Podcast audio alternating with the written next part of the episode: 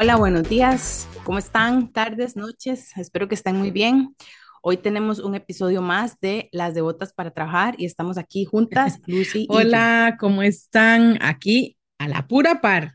Hoy sí, vamos este, progresando, vamos poco a poco con más temas y eh, nada, visibilizando que nosotras también sabemos de cosas masculinas. Tradicionalmente. Hoy vamos sí. a hablar un tema eh, que está muy en boga, muy de moda, que son los carros eléctricos. Este, no somos expertas.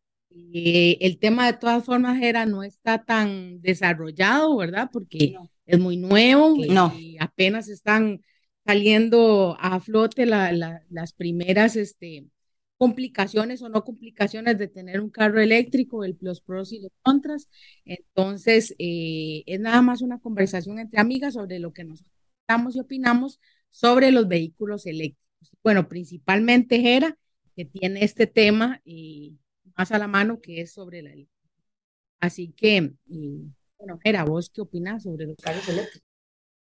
Bueno, los carros eléctricos hay que tomar en cuenta que como cualquier tecnología que está iniciando o que inicia, tiene que pasar por un periodo de, ¿verdad? Entonces ahorita uno es normal o como cualquier cosa que empieza, de, por ejemplo, de que un vehículo supuestamente 4x4 eléctrico se queda pegado con uno de sal y yo lo comparo con otro vehículo eh, tradicionalmente que se conoce para irlo a meter al barro y que el bendito carro eléctrico no sale del barro. Entonces, que esas son cosas malas. Entonces, eh, digamos que como tecnología nueva va a tener sus pros y sus contras, que es normal, y que y va a tener esa etapa de experimentación porque ninguna cosa que disfrutemos ahorita, las computadoras, los celulares, etcétera, han empezado con eh, lo primero funcionando. De hecho, o sea, el primer modelo funcionando. De hecho, por ejemplo, se habla de cuando se saca un producto al mercado, sacar un mínimo producto viable y a partir de ahí es donde se empieza a hacer una mejora. Entonces, los carros eléctricos tienen cosas buenas, eh, a veces, en mi, en mi, esa es una opinión mía muy personal, que tratan de disfrazar el asunto de las emisiones con que yo voy a ser muy amigable con el ambiente si tengo un carro eléctrico. Sin embargo, a nivel del mundo, el 15% del petróleo que se gasta lo gasta en transporte.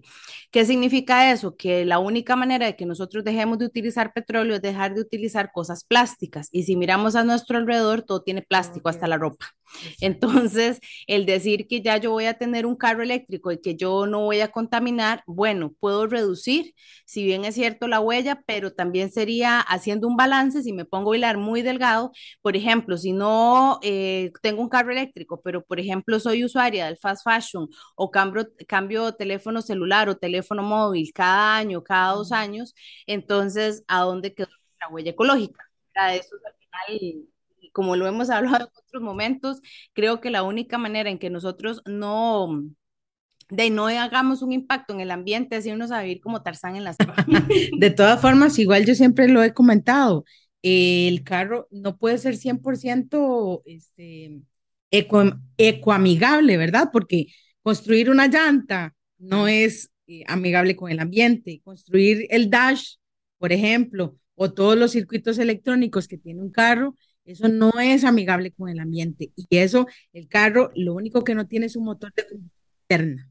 No estoy en contra de los carros eléctricos, de hecho son, o sea, son súper rápidos, este, ¿verdad? O- Sí, tienen un bonitos montón, son sí. chivísimas, pero, pero lo que quiero es como despertar esto en la gente de que, de que no solamente es un, eh, bueno, ya creo, ya veo las críticas de la gente que es pro eh, carros eléctricos, pero no es, o sea, es que es ver las dos caras, ¿verdad? O sea, es ver las dos caras. El carro es cero emisiones, punto. Ajá, tratar de desmitificar un Ajá. tema, digamos, o quitarle la parte muy romántica que nos han vendido del carro eléctrico. Entonces, por ejemplo, una cosa que hay que tomar en cuenta, indistintamente si usted se lo quiera comprar, porque al final es como el tema que hablamos de cómo escojo un carro. Si yo tengo plata y quiero irme a comprar el carro que me dé la gana, usted va y se lo compra. O sea, aquí no es decirle a la gente compre o no compre, porque al final cada quien toma su decisión. Pero, por ejemplo, ¿qué pasa en una casa eh, que quiero poner el carro eléctrico? Ok, primero hay que revisar la instalación eléctrica. ¿Por qué? Porque, digámoslo en palabras muy, muy sencillas para que lo entienda cualquier persona, un vehículo eléctrico es el equivalente a tener un celular muy grande. ¿En qué me refiero a eso? A que cuando yo me voy a conectar a la red eléctrica de la casa, lo que yo recibo es corriente alterna. Entonces necesito una magia, gracias a la electrónica de potencia, que me transforma esa corriente alterna en corriente directa. ¿Para qué? Para que el vehículo funcione, porque al no tener un motor de combustión, lo que tiene es una batería de litio, que ahí entramos, ese es un punto, digamos, en contra de qué hacemos con las baterías cuando se gastan en los vehículos, ¿verdad? Entonces, Gracias a esa electrónica, que es electrónica de potencia, yo puedo transformar la corriente alterna en corriente directa y hago que el carro ande. Lo mismo que pasa con un teléfono móvil, teléfono celular. Lo agarro, lo conecto al toma corriente, el toma corriente me da corriente alterna.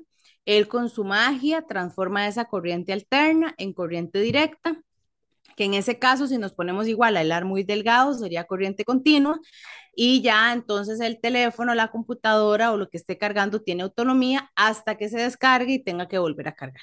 Entonces, ahora, esa electrónica de potencia que estamos incorporando a las casas, hay que tomar en cuenta de que ocupan de un correcto sistema de puesta a tierra y de que la instalación eléctrica se encuentre bien, porque la electrónica es muy sensible a lo que se conoce como los transitorios, es decir, digámoslo en términos así muy, muy sencillos, es picos, exacto, son pequeños picos que vendrían a ser como pequeños golpecitos que yo le voy a dar a los dispositivos y que al final de tanto dio al cantar al agua que se rompe. Eso es lo que pasa con la electrónica. Entonces hay que tomar en cuenta que se necesita tener un sistema que me permita drenar esos picos o esas variaciones que yo voy a tener en la red de mi vivienda eh, para no poner en riesgo ni el cargador del vehículo ni el vehículo mismo, porque el vehículo es un aparato, es como quemar el celular. Y hemos visto, por ejemplo, lamentablemente, incendios que ocurren porque, por ejemplo, utilizo el cargador de un celular incorrecto. ¿Verdad? Porque compro el genérico, no compro el que viene con el, la, pues se me dañó el original del teléfono, compro uno genérico que sale muy barato, con un cargador muy barato, y resulta que de repente explotó la batería, eh, se dañó el cable, etcétera, y lo mismo podría llegar a pasar con un vehículo eléctrico, porque digámoslo así en palabras muy sencillas, es un, un celular, digamos, la electrónica es la de un celular muy grande.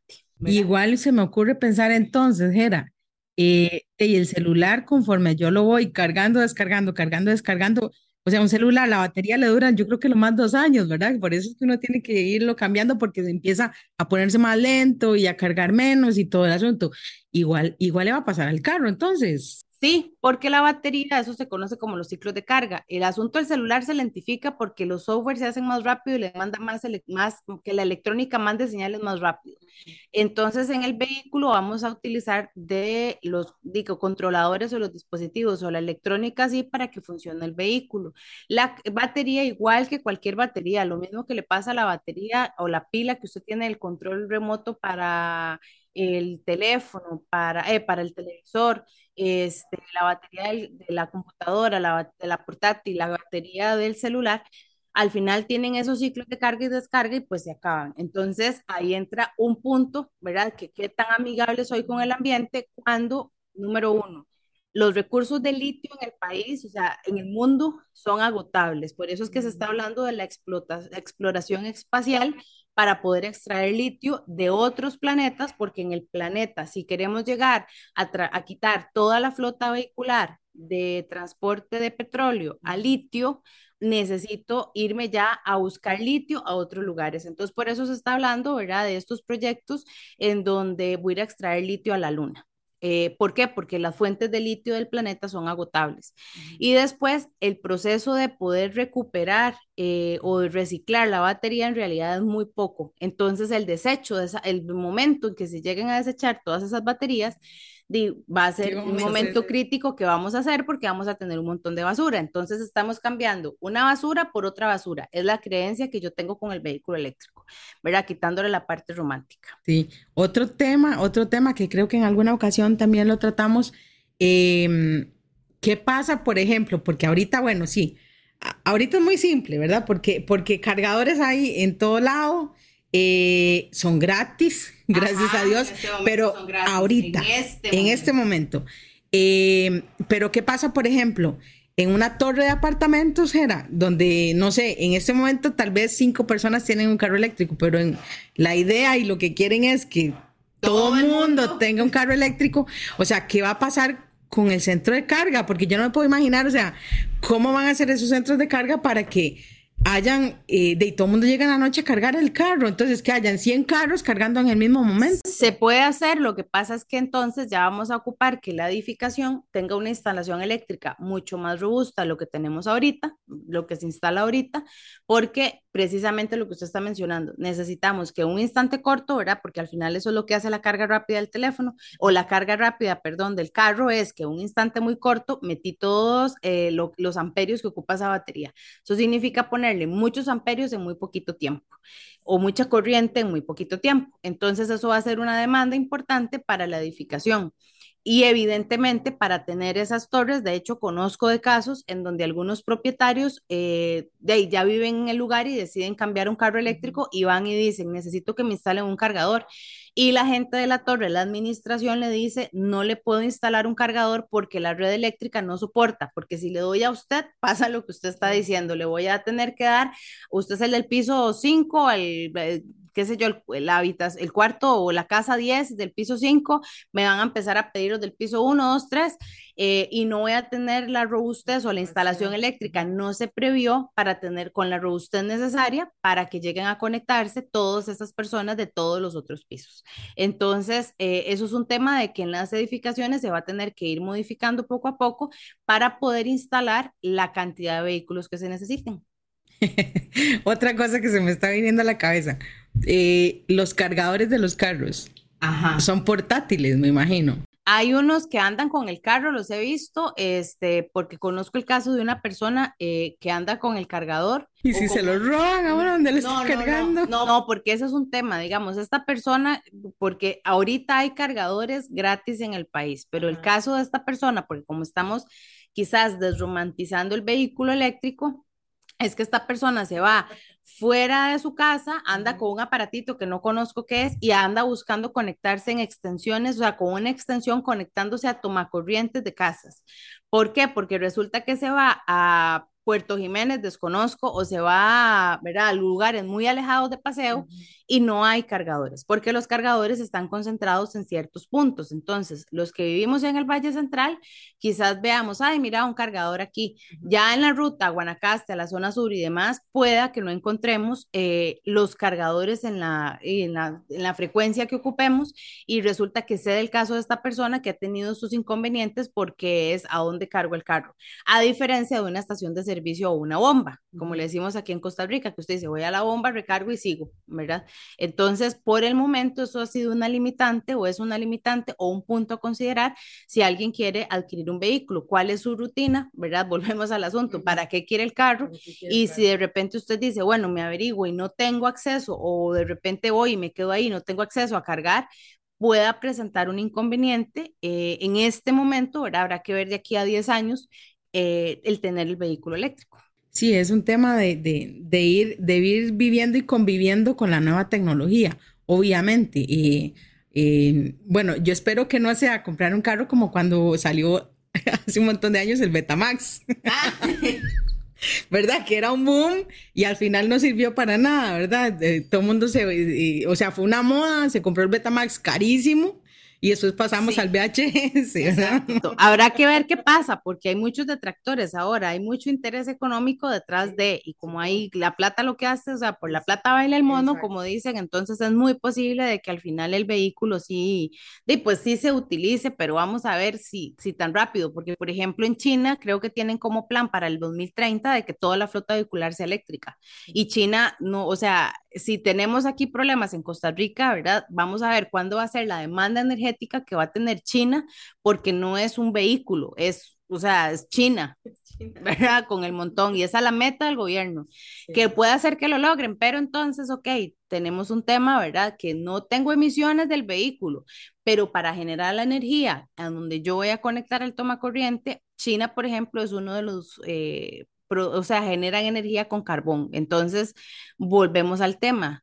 Estoy quitando supuestamente quitando emisiones por un lado y para vestir otro. Ajá. Sí, sí, sí, sí. Entonces son, como las cosas que hay que, que, quitarle como la parte romántica. Exacto. Ahorita paralelamente lo que, lo que viene también es la tecnología esta eh, que don Franklin Chan ha hablado mucho. El hidrógeno. ajá, sí, porque por el litio, ajá, como no hay, la fuente de litio es agotable, entonces se habla de tener hidrógeno, eh, que eso ya es otra historia, pero igual está en desarrollo. Eh, ajá, exacto, estamos en desarrollo, entonces estamos en esa prueba y error para ver eh, de, pues si va a funcionar y no va a funcionar y no va, terminemos como el Betamax. Al rato el litio vaya a ser para algunos vehículos, al rato el hidrógeno vaya a desplazar al litio, pero eso lo tendremos que ver con el desarrollo, ¿verdad? Porque todavía en Costa Rica no hay como tantos vehículos y en el mundo tampoco hay tantos, están saliendo errores, se están corrigiendo y tal, entonces y en eso estamos. Y ahí dirán los chiquitillos, ¿y qué era un Betamax? ¿Y qué era un Betamax?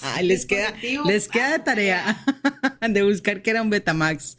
Eh, no, increíble, este tema del, del, de los carros eléctricos es todo un tema y como, como dijimos al inicio, es nuestra opinión personal, coincidimos las dos, ¿verdad? Pero, pero es la opinión personal, o sea, yo pienso que sí falta, falta todavía, porque inclusive el, eh, a nivel técnico, o sea, los mecánicos apenas, apenas se están capacitando, entonces o sea, ellos van a ir creciendo conforme crecen los problemas. Ajá. No es como los carros de nosotros que ya pasó toda una historia, ¿verdad? Para llegar al, al punto de decir, ok, ya conocemos el sistema y se puede reparar de esta forma y ya aprendimos cómo es que se reparan los carros.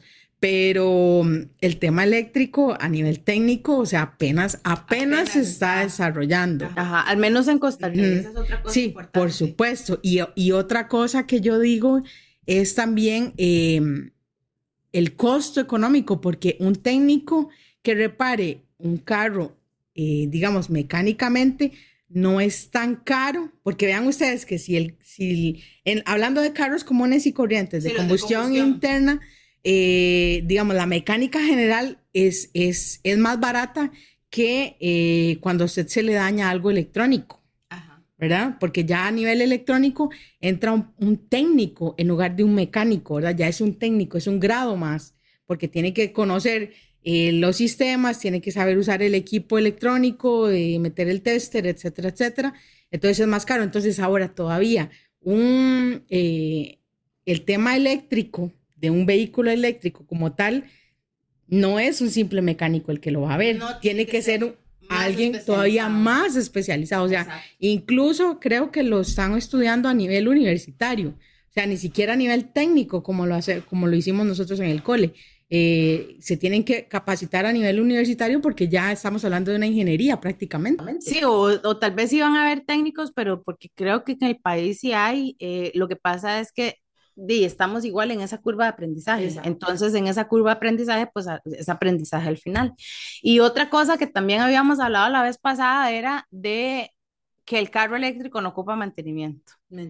Y entonces, ok, sí, no tiene emisiones, eso significa que de repente no tengo que ver, por ejemplo, el aceite, no hay eh, hacerle... Culan, aceite, inyectores, eh, bujías, filtros. Pero él tiene un eje y al menos en las calles en este país están desbaratadas, ¿verdad? La suspensión es lo mismo. La suspensión. Los frenos es lo mismo. Exacto. Ah, tiene dirección, tiene, o sea, eléctrico todo, pero, pero tiene. Ajá, y tiene un software, como un teléfono que a veces se traba. Oh, esa es otra. Y lo, y lo, tiene que actualizar. Y, hay que, ajá, y hay que a veces eh, apagar el teléfono y volverlo a arrancar porque, o la compu se quedó así como enclochada, como decimos aquí en el país, en Costa Rica. Entonces, de repente el vehículo podría haberse sometido a esas fallas, que es una falla de software, que no es una falla mayor, pero eh, de, pues es sometido a eso. Y que no tiene mantenimiento, no, porque igual de, tiene llantas de hule y las llantas se desgastan y también hay que cambiarlas. Ajá, las escobillas, el parabrisas, o sea, hay otros elementos y pensar que no tiene mantenimiento, eso también es un error. Que el mantenimiento cambia, eso sí, ¿verdad? Pero no es que no tiene em, mantenimiento. eso es un error. genial, genial. Este, bueno, creo que hemos expuesto nuestro punto de vista con respecto a los carros eléctricos, lo que pensamos, lo que analizamos nosotras desde la experiencia y lo que conocemos cada una en nuestra área. Eh, puede que estén de acuerdo, puede que estén en desacuerdo con nosotros, pero entonces lean, investiguen, analicen y piensen bien cuando van a comprar, a comprar un carro eléctrico en todos estos pequeños detalles para, eh, para tener, o sea, es como, como ser el abogado del diablo, ¿verdad? O sea, eh, hay que tener las dos partes para poder uno analizar y comprar bien, eh, invertir bien el dinero en lo que en lo que realmente necesitamos. Exacto, hacer el mismo ejercicio que vimos con el cómo seleccionar un vehículo, ahora es, ok, ya escogí ahora tengo que escoger entre el combustión y el eléctrico, ok, si me voy por la parte romántica, ¿verdad? Está bien, si usted tiene el dinero, eh, está bien, si usted quiere, por ejemplo, si usted es una persona que anda muchísimo y buscar las estaciones de carga, ver qué hace eh, para que no se quede varado, porque va a ser más complicado que un vehículo, digamos, de combustión, entonces tomar todos estos elementos en consideración eh, y su tipo de trabajo para ver si realmente merece la pena que usted tenga o no tenga un vehículo eléctrico. Y al menos en mi caso, ¿verdad? Yo sí digo, digamos las cosas como son. Eh, no es que yo no estoy consumiendo petróleo, el petróleo lo vamos a seguir consumiendo. Eh, porque hay plástico, vea los electrodomésticos de su casa, vea las lavadoras, vea, todo tiene plástico, la ropa tiene plástico, el forro de los muebles de su casa tiene plástico, todo tiene plástico. Tenemos un tema con los microplásticos en los océanos, exacto. Entonces, eso es petróleo que anda dando vueltas. Entonces, no es, bueno, estoy quitando y no lo estoy quemando, pero al final estoy utilizando ese petróleo. Entonces, quitémosle esa parte de y veamos los datos tal vez globales. Eh, eso de que al final el 15% de la población, el petróleo del mundo se gasta en eso, de ahí no es la mayoría. Y, y para seguir echando carbón, un día esto leí también, estábamos leyendo ahí el tema de que, por ejemplo, si usted viene, bueno, no sé, no sé si pasa aquí, pero yo leí eso de otro, de otro país, eh, que va de una ciudad a otra y el carro le, le avisa, queda un 30% de... La batería. ajá, entonces eso le genera estrés. Bueno, pero es igual que ver la aguja. Lo que pasa es que hay gente que no ve la aguja y que ya se le está quitando el combustible, acabando el combustible. Pero usted sabe que, no sé, en, unos cuantos kilómetros se encuentra una bomba, porque aquí hay bombas por todo lado, ¿verdad? En las gasolineras.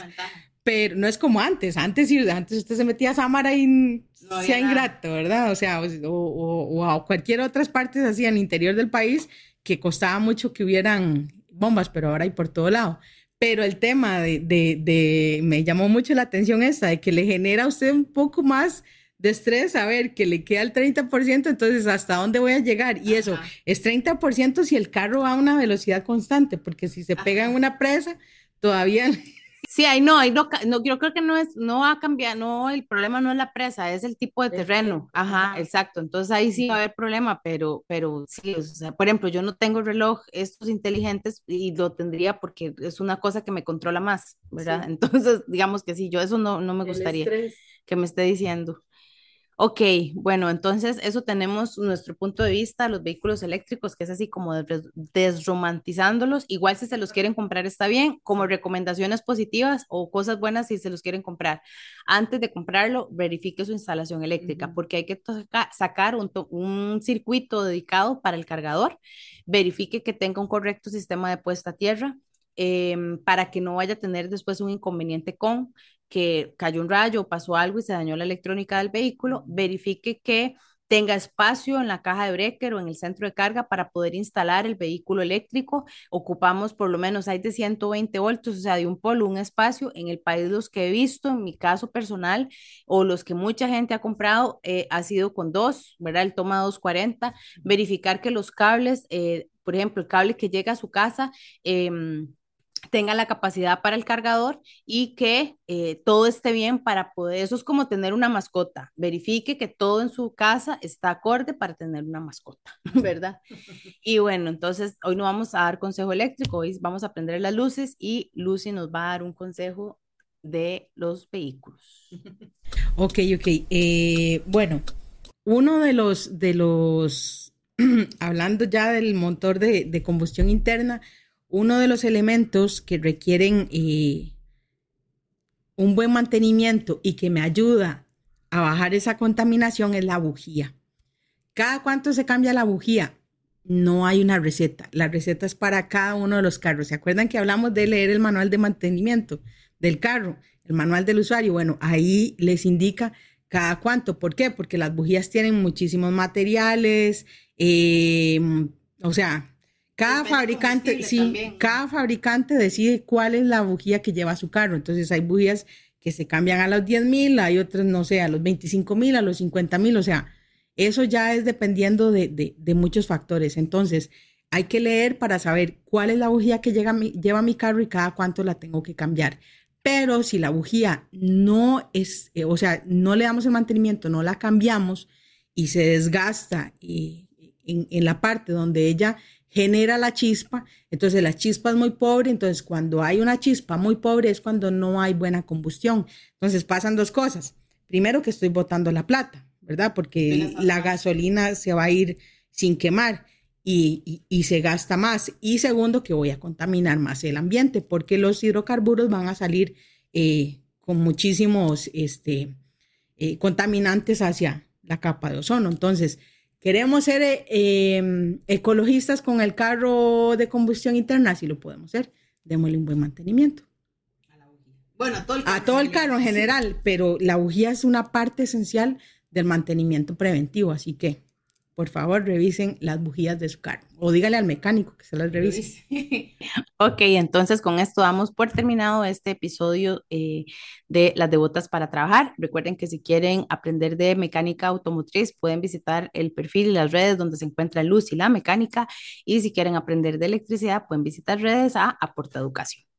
Nos... Y a las dos, las devotas para trabajar. Y a las dos, las devotas para trabajar. Que tengan una linda semana.